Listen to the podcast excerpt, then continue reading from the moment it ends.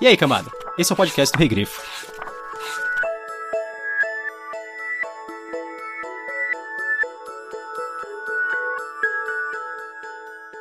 No meu aniversário de 75 anos, fiz duas coisas.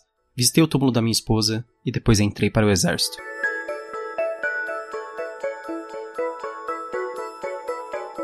Eu sou o Gustavo Domingues, também conhecido como Rei Grifo.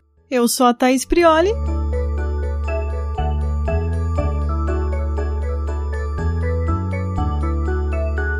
E hoje nós estamos aqui para falar sobre a Guerra do Velho. Quer dizer, só Guerra do Velho, não a Guerra do que foi escrito pelo John Scalzi, publicado em 2005. No ano seguinte, ele foi finalista do Prêmio Hugo, lá fora. E aqui no Brasil, ele foi publicado pela editora Aleph em 2016. Ele é o primeiro livro de uma série, na verdade, acabou se tornando, né? Sim, são quatro até agora. Não sei se tem planejamento para mais. Sendo que aqui no Brasil já foram três lançados. Uhum. E aqui tem uma grande piada com um nome na capa, né? Sim. A Guerra do Velho. Que é o Ifen, né? Isso. Aí acabou virando uma marca. Porque é, muita gente reclamou, só que muita gente achou super divertido a ideia do, do Ifen na capa. E aí eles colocaram em todas as capas. Então, Brigadas Fantasmas e é. a última colônia. A última colônia. a última...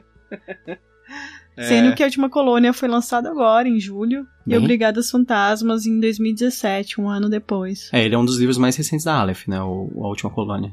Thaís, sobre o que, que é a Guerra do Velho? O resumo da editora fala que a humanidade finalmente chegou à era das viagens interestelares. A má notícia é que há poucos planetas habitáveis disponíveis e muitos alienígenas lutando por eles. Para proteger a Terra e também conquistar novos territórios, a raça humana conta com tecnologias inovadoras e com a habilidade e a disposição das FSD, Força Coloniais de Defesa.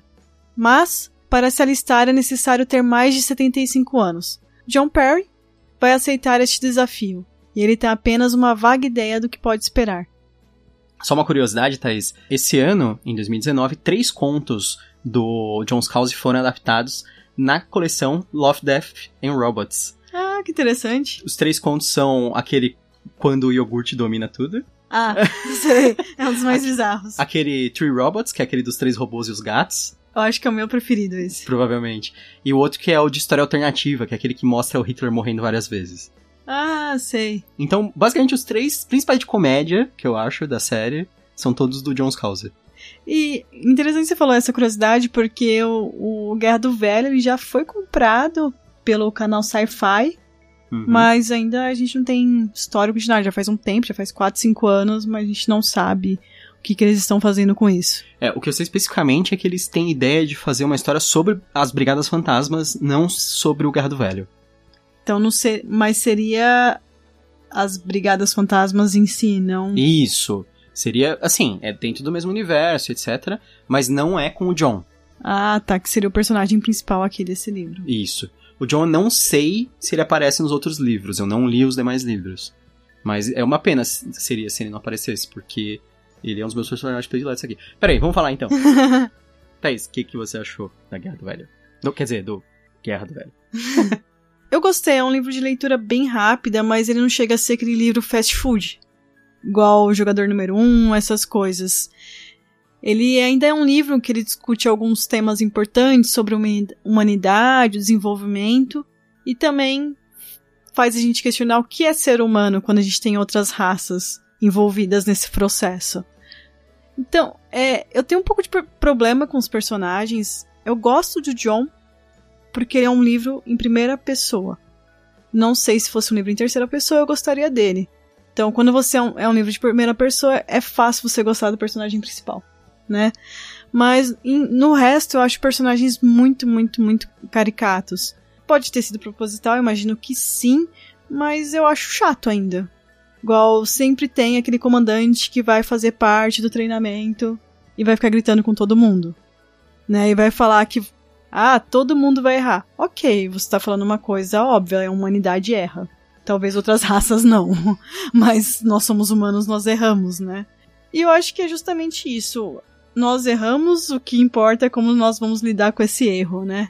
Um ponto é que ele me lembra muito Tropas Estelares, eu sei que isso é proposital, e até por isso seja proposital algumas coisas, tipo o sargento gritando, esse tipo de coisa, mas eu acho que Tropas Estelares tem uma escrita muito melhor.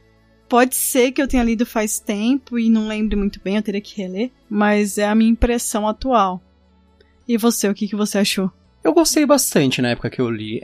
Foi, acho que Logo que ele saiu, na verdade, aqui no Brasil, deve, deve ser uns dois, três anos atrás mesmo, que eu, tenho, que eu li o, o Gado Velho.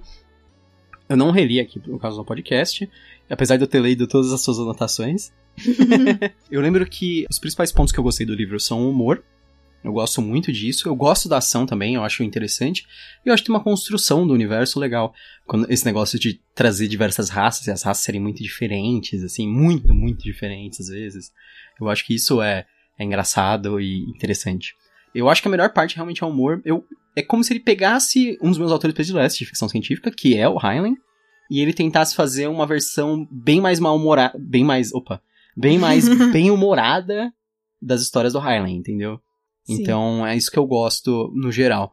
Realmente, assim, eu não acho que é um livro assim, nossa, com uma escrita fantástica, nem trazendo gr grandes temas para a no nossa reflexão, como muitos livros de ficção científica às vezes acabam fazendo. É, cito Duna ou Mão Esquerda da Escuridão, esse tipo de coisa.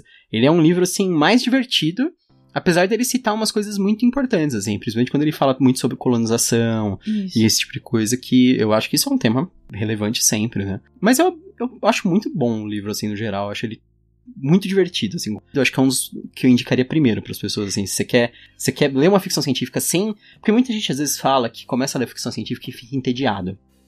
Porque, assim, tem ficção científica que é muito densa mesmo. Até as, as mais legais, às vezes, elas são entediantes. Mas esse é um livro que eu acho ele tem um ritmo muito dinâmico, ele não é nem um pouco entediante. Eu acho que ele seria um dos melhores livros para alguém começar a ler ficção científica, que gostaria de entrar nesse universo.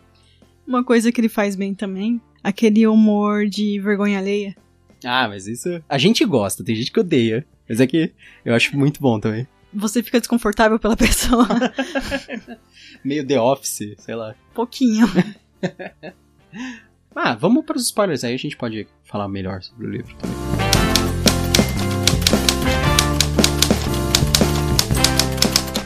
Parte do que nos faz humanos é o que significamos para as outras pessoas e o que as pessoas significam para nós.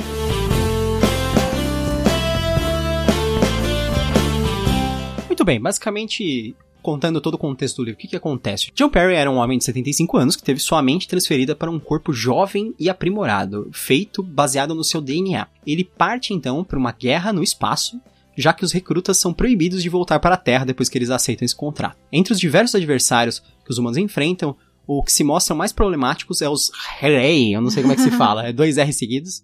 Uma raça de alienígenas que consegue prever saltos espaciais de naves e montar emboscadas através dessa tecnologia. O Perry ele chega a ser resgatado depois de uma emboscada. Ele é resgatado pelas Brigadas Fantasmas, que inclui uma cadete, uma soldado chamada Jane, que é um clone aprimorado de sua falecida esposa o John ele termina o livro sendo promovido a capitão por seu papel instrumental em descobrir e anular a tecnologia que os Hrarei usam para prever os saltos espaciais. Essa tecnologia que foi fornecida pelos Consul. Sim, a gente. Isso é um, um dos das coisas relevantes no livro que eu acho muito engraçado, que é assim, ele começa a apresentar as diversas raças alienígenas. Agora eu não me lembro de cabeça de uma das primeiras, mas ele fala assim: isso aqui, isso aqui é o quê? É um, isso aqui, vocês acham que isso aqui é um inimigo, sabe? Era um polvo bizarro com um bico e parecia que tinha lâminas. Era um negócio assim, bem esdrúxulo. Aí todo mundo assim, é, realmente, parece bem perigoso essa criatura. Ele, então, essa criatura aqui é uma criatura totalmente pacífica, que é muito aliada dos humanos. É isso aí, tipo, aí depois ele mostra assim uma outra criatura que é tipo um, um coelhinho, um negócio mó bizarro, assim. E aí o pessoal. Ele, isso aqui, isso aqui é um assassino, sabe? aí essa parte é meio Monty Python, eu acho. É, que, que do meio... coelho. Isso. Do cálice sagrado. É, a, be... do... a besta, acho que é a besta de Cair Barnock lá, que é o que é o coelho decapitador. Então eu acho engraçado conforme vai aparecendo as raças alienígenas, esse contexto que ele vai dando para elas. Tem uma hora que ele começa a descrever um dos meus prediletos, é a parte do, dos Kovandu. Os Kovandus, ele começa a falar assim, não, os Kovandus eles são uma raça que eles avançaram muito tecnologicamente, assim, eles têm naves avançadas e etc, e eles têm... Aí ele fica, passa um tempão falando tudo que eles são de impressionantes, eles parecem muito com os humanos, assim, algumas diferenças básicas. Aí depois ele fala assim, mas tem uma diferença muito fundamental para eles. Eles os Kovandu, em média, tem um palmo de altura, sabe? É, Um- eles são uma polegada, uma né? polegada. É uma polegada? É. Nossa, eles são bem pequenos mesmo.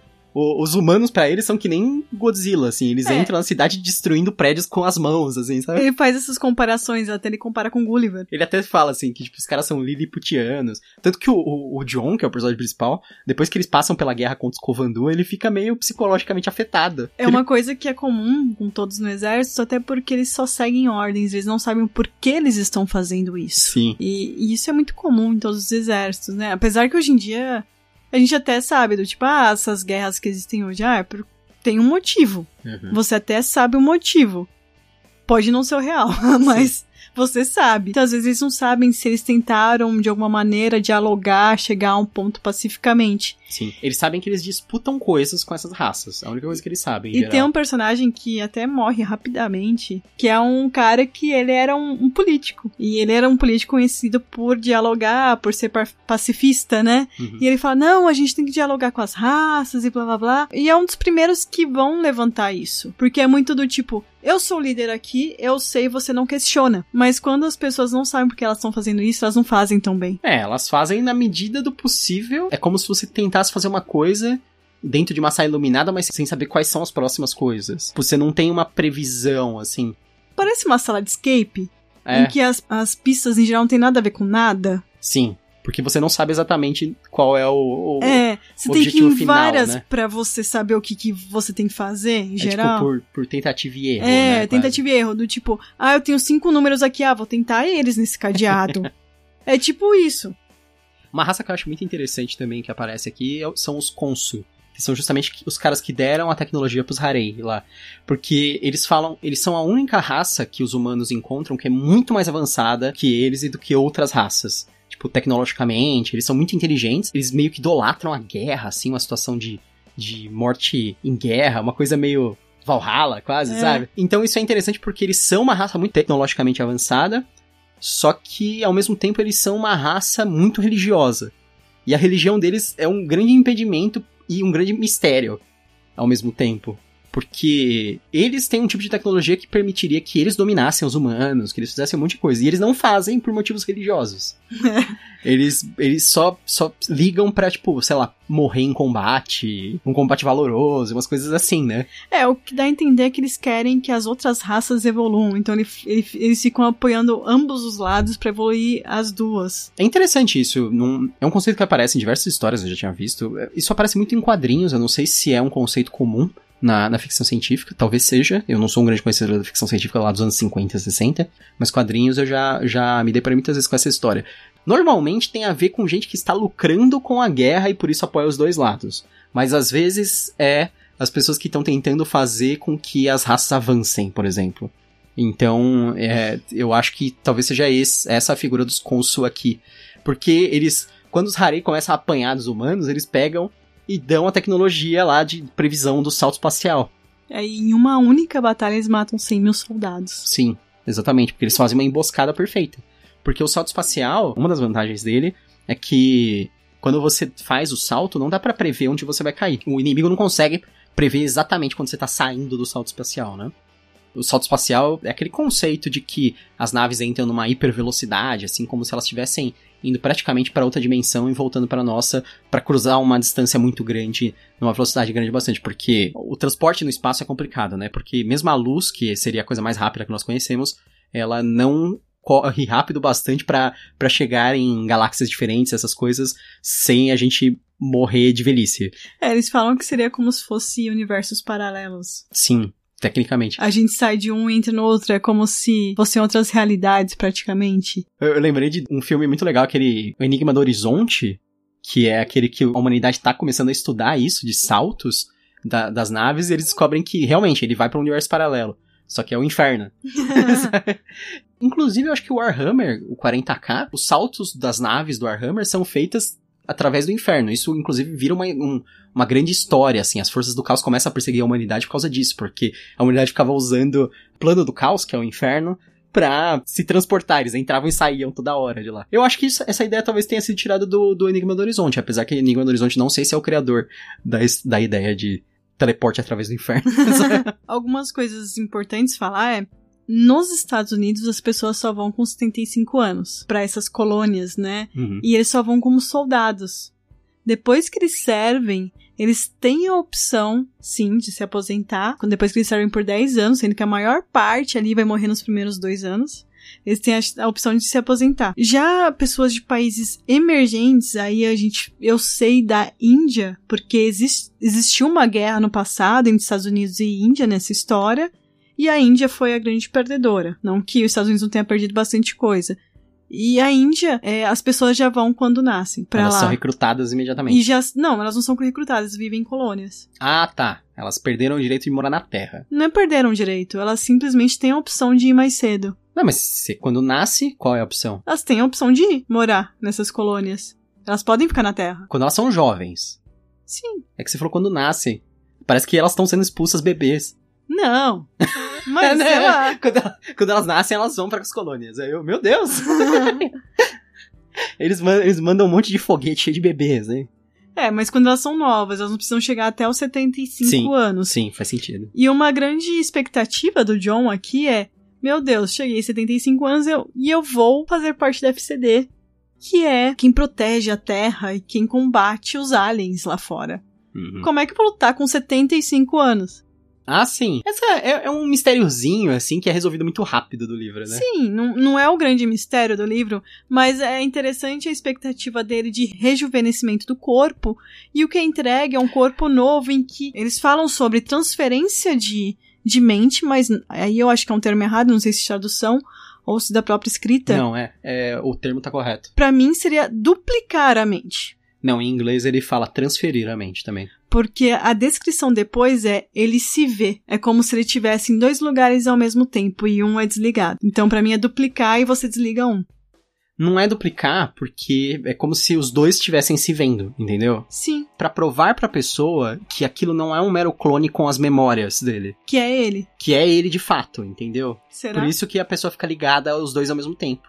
Será? É, então, essa pode ser falso. Pode ser que A pessoa pode só, ter morrido ali. pode ser só um artifício, exatamente. É, Uma coisa é você fazer Ctrl X, Ctrl V, recortar e colar. Mas transferir o quê? Nós somos o que. É, é, porque assim, você tem que considerar o que que é a mente humana. A mente humana é matéria ou ela é o- a, a energia elétrica que tá passando pelos, pelos neurônios? Ou ela é a liberação química? Porque assim, no momento que para a energia elétrica, a gente morre. A gente tá efetivamente morto. No momento que para também a, a, a parte Pelo química, a gente jeito- também morre. Mas se a gente transportar a nossa mente, As entre memórias. aspas, é, nossas. É, é só um conjunto de memórias e, tipo, protocolos de como é o nosso humor? Ou a gente continuaria mudando nessa. Porque se você transporta pra uma máquina, por exemplo, a nossa mente, seria assim, a singularidade, acho que é o nome.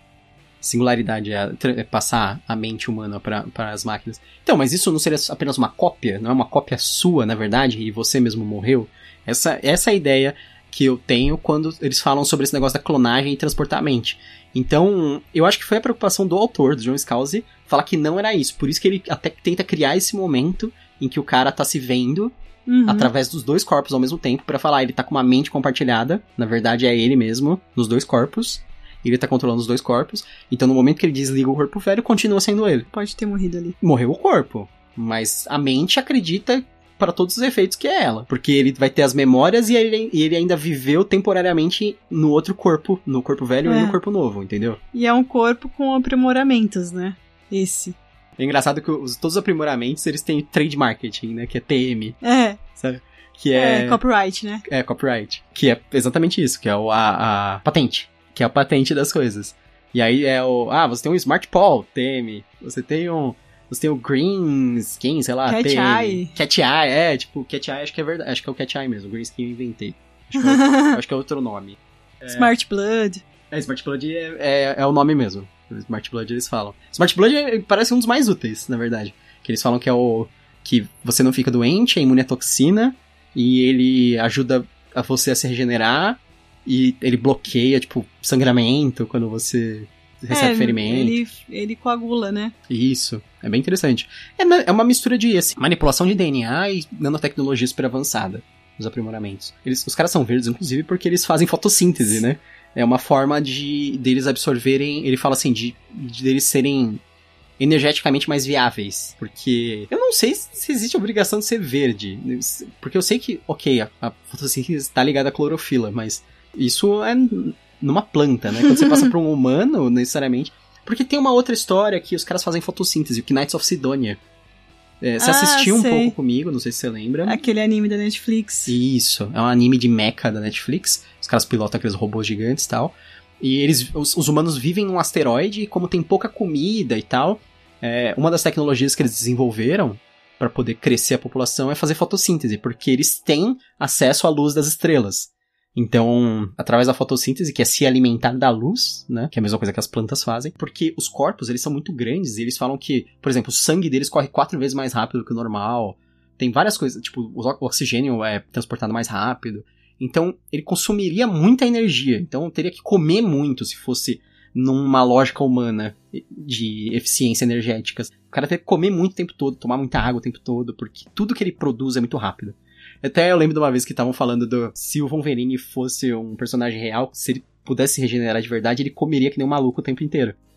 Verdade. Porque ele precisaria de energia, na verdade, pra fechar os ferimentos. É eu acho que é a mesma coisa aqui. Eu acho que pra eles serem eficientes, mais eficientes com energia, eles têm que absorver energia o tempo todo. Então você tá dizendo que se eu tô doente eu preciso comer mais? Sim, com certeza. Eu, quando eu tô doente, eu como mais. E quando eu não tô, eu como mais quando eu tô me sentindo bem. é um fator importante. No dia da troca do corpo, o, o colega de quarto do John morre. Sim. Que é um cara que é bem irritante, fica pentelhando todo mundo. E ele, no fim das contas, acaba sendo colega de quarto do John. Quando o médico fala assim, ah, é um último candidato pro Brigadas Fantasmas. Aí o John acha até que é uma piada de mau gosto. Ah, tá. Mas não, Brigadas Fantasma é uma força especial em que as pessoas, elas são criadas a partir do DNA de outras. É, são clones. São clones. E sem memórias esses. Então. E são pessoas que ou se alistaram uhum. e não conseguiram ir porque se alistam bastante tempo antes, se não me engano, 10 anos antes.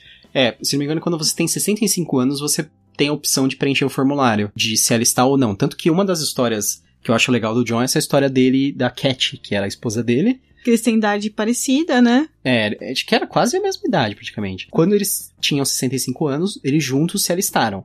Porque a ideia deles era, quando a gente fizer 75, então a gente vai meio que junto para as forças de defesa colonial. Só que ela morre antes disso. Ela falece antes disso. Ela tem um derrame, Isso. que é um dos piores inimigos, segundo o Archer. O maior assassino silencioso é o Sim. derrame. Não é o ninja, não é o, É um derrame. é o derrame. As coisas mais perigosas são derrame, depois armas nucleares, depois, sei lá, É, o Archer tem medo de, cobras. de jacarés também. Ela morre e ele se alista sozinho, mas o que acontece? Quando ele chega lá, ele encontra um clone dela. um clone dela. Depois que, de um ano, né? é, só que o clone não reconhece ela, lo- Não não, reconhece ele, logicamente, porque não tem as memórias. E aí ele fica meio perdido, assim, porque pra ele é ela, né? É, é difícil, né, você ver a pessoa e não, não associar imediatamente. E eu acho bem legal esse fato do John de ser um homem que escreveu e ser um homem que, que sente falta do casamento. Que ele fala, eu sinto falta da minha esposa, de ter alguém, porque a gente vê muito, muitas piadas, tipo, ah, casar, né? E, e muitas vezes de homem, Hum, né? Casamento é bom. Sim. Depende de quem você casa, casamento é bom em geral. E É, a gente fala pela nossa experiência, na verdade, É. né? Tem gente que casa diversas vezes pra achar o certo. Então, eu acho, eu acho muito interessante essa dinâmica do John. Se fosse uma mulher escrevendo um homem, ok. Sei, você acha mas que por ser um homem, eu acho muito legal. por, por ter sido um homem que escreveu um homem dessa forma, Isso. ser assim mais. Eu não sei se seria mais emotivo ou se importar mais com o relacionamento. Sim. É, é interessante. Definitivamente. E eu acho um negócio interessante que é assim, o clone da, da Kate, que se chama Jane Sagan. Sagan, é Eles sim- têm sempre o primeiro nome normal e o segundo relacionado a alguma personalidade, tipo. Um um cientista, cientista, tem é. um Einstein, tem É. um não sei o que ela se interessa por ele quando ela descobre que ele era o marido, da, tipo, digamos, da originária dela, praticamente da mãe dela, né? Uhum. Mas aí, na verdade, Não nesse sentido, que ela, que ela fala, eles chamam, o pessoal do, das Brigadas Fantasmas tem corpos que são desenvolvidos muito rápidos, porque esses corpos são desenvolvidos muito rápidos, né? É, A Jane fala que ela tem seis anos, né? É. Até- Mas apesar dela ter, tipo, já, já ser adulta, ter a mentalidade adulta e etc. Porque eles recebem uma carga de treinamento e de. Mas eles não têm emoção adulta. Oi? Eles não têm emoção adulta. É, então. Aí o, o que acontece? Ela fica interessada por ele, porque o, o pessoal da Brigada Fantasma chama eles de na- nascidos de verdade. Eu não lembro como é em português. Em inglês é trueborns. Que é tipo, É tipo os, isso. os caras que nasceram mesmo na Terra. São, que tiveram uma vida antes, eles falam. né? É, que tem pai e mãe, né? Porque os clones são, tipo, bebês de laboratório, né? Uhum. Então, ela se interessa muito por ele e por saber a respeito dela. Eu sei que o Brigadas Fantasmas é todo focado na Jane, se eu não me engano, o segundo livro. Até me interessa ler bastante por causa disso. Acho que talvez o segundo e o terceiro são dela. Eu sei que o pessoal não gosta muito dos outros livros, eu não sei se é porque tira o foco do John. Porque o John era um personagem legal, sabe? E aí vai pra outro personagem. Mas eu gosto do universo em geral, então. É, a Jane, apesar de tudo, ela é uma personagem com um pouco de humor, Uhum. mas talvez não tão bem humorada quanto o John. Porque uma das partes mais legais é o fato do John ser um personagem bem humorado. E ele. E é engraçado, eu não conseguia deixar de pensar que ele era aquele velhinho bem humorado, velhinho piadista, sabe? É, ele provavelmente é aquela pessoa que faz a piada do pavê também. É, então. tá- Talvez, mas. Grandes chances. grande, grande chance. E tem também é, uma situação que eu acho bem comum também, que quando ele chega, ele já faz um grupo de amigos. Uhum. que eles chamam de velharia, né? Os Sim. velharia. E são seis pessoas, se eu não me engano, três homens, três mulheres. Eles acabam formando alguns casais ali. É é uma pena que não quiseram traduzir o original, porque o grupo original se chamava Old Farts. Ou seja, os peidos velhos. é, isso me lembra também Hum. que quando eles ganham os corpos, eles têm os brain pals, né? Que são os cérebros internos, é tipo uma inteligência. É, é um computador É. implantado na cabeça. Eles são meio que ciborgues, quase, né? E, e eles que dão nome, é tipo quando a gente dá o nome pro nosso assistente pessoal, que seria ou então o Google Assistente, a Siri, Uhum. né, a Cortana. E eles que dão os nomes, né? E como ativar. O que eu mais gostei foi o Satanás. Satanás! Tem outros, né? Tem, uns Tem. que são meio que xingamento, coisas assim. a maior né? parte é xingamento, mas eu achei que o mais divertido foi o Satanás. Desses seis, apenas ele e mais dois sobrevivem, né? Uhum. Que é a Jessie e o Harry.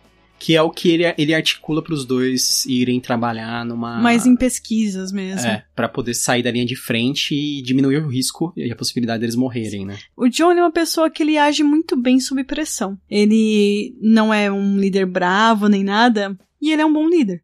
Bravo no sentido de irritado, quer dizer. É, de simplesmente gritar com as pessoas. Ah, tá. É que bravo eu não sabia se era tipo no sentido de corajoso. Não, não, não. Ah, tá.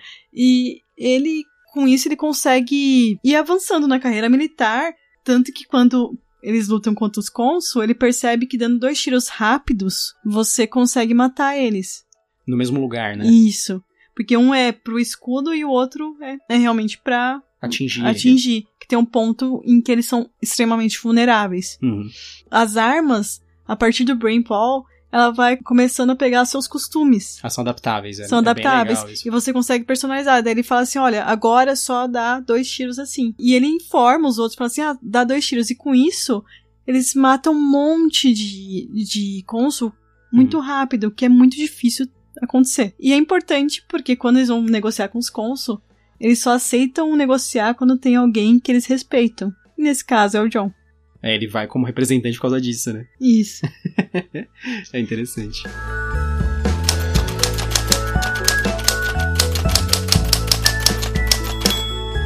Thaís, e aí, você recomenda do Velho? Recomendo. Recomendo sim, eu acho que, como você disse, é um ótimo livro introdutório para um jovem adulto, para um adolescente que gosta de ficção científica ou que não goste. Ou, Né? ou adulto que só quer ver uma coisa assim leve, né? Sim. Vai se divertir. E também, se você leu Guerra do Velho e ainda não leu Tropas Estelares, leia. E você, você recomenda? Sim, eu recomendo. Recomendo bastante. Eu acho que faz parte dos grandes livros de aventura de ficção científica, digamos assim, sabe? É um livro de ficção científica mais dinâmico, mais baseado em ação. O Tropas Estelares é, um, é o outro desses livros, na minha opinião. Tanto que o, o próprio Robert Heinlein sempre considerou que era um livro meio adolescente, que ele escreveu, tipo, de propósito. Assim como o Orson Scott Card, o... o Foi o que eu pensei também. É, o jogo do Exterminador, que é Ender's Game, né? Você vai achar, às vezes, o nome em inglês. Mas o, o jogo do Exterminador também, é, eu acho que tem um conceito muito parecido. De ser um livro bem dinâmico, bem divertido e que, que mexe mais assim com personagens mais jovens mesmo. Tem temas importantes, mas nenhum grande dilema filosófico, eu acho que esse tipo de coisa. O Tropas Velares ele tem até, até uma discussãozinha política, umas coisas assim, mas é tudo mais superficial e é mais centrado assim na guerra, na, no evento, na, na epicidade do que tá acontecendo, sabe? Então, quem go para quem gosta disso, eu recomendo. Eu gosto muito, então, é eu gosto pra caramba. Outro, outro também que eu acho que se encaixa bem, apesar de eu não ter lido, é o Joel Hedelman o, e o Guerra Sem Fim. Ele é um livro que ficou muito tempo aqui para ser lançado aqui no Brasil, foi lançado recentemente pela Aleph também, né? Todos esses, tirando o, o Jogo Exterminador. Jogo Exterminador são pela Aleph. É, exatamente.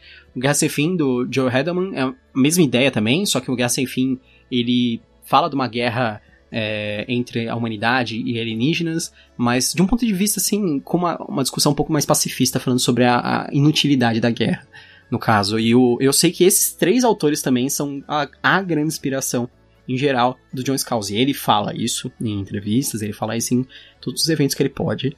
É, ele sempre cita os três, o Heinlein, o Orson Scott Card e o Joey Hedelman. Então, eu recomendo muito os três livros que você consegue achar em português. Então, com certeza, acho que você vai se divertir. Se você gostou do Guerra do Velho também. E leia Guerra do Velho se você não leu. que eu acho que você vai gostar, provavelmente. Eu lembrei de um também aqui que eu acho bem interessante, que fala sobre não colonização, mas negociação entre diversas raças diferentes, que é A Mão Esquerda da, da Escuridão, da Ursula Le Guin. Também já fez um podcast sobre ele. Também é da Aleph. Meu Deus. Com certeza. Esse, esse livro é fantástico. E acho que todos eles merecem muito. Ah, então vamos recomendar Duna também. Duna também é legal pra caramba. Não tem muito a ver, mas é ótimo. Ficção científica é maravilhoso. É. Thaís, qual que vai ser o nosso próximo episódio? Nosso próximo episódio vai ser o conto Arautos da Guerra, do Antônio Augusto Schaftiel. Não sei se eu falei certo, mas. Okay. do livro Crônicas da Tormenta, volume 1. A gente tá avançando. Um dia a gente termina. Um dia a gente acaba. então é isso. Espero que vocês tenham gostado desse nosso episódio da Guerra do Velho. Até a próxima. Até mais. Penso no dia em que visitei pela última vez o túmulo da minha mulher e virei as costas para ela sem mágoa, pois sabia que o que ela era não estava dentro daquele buraco no chão. Entrei em uma nova vida e a reencontrei em uma mulher que era totalmente outra.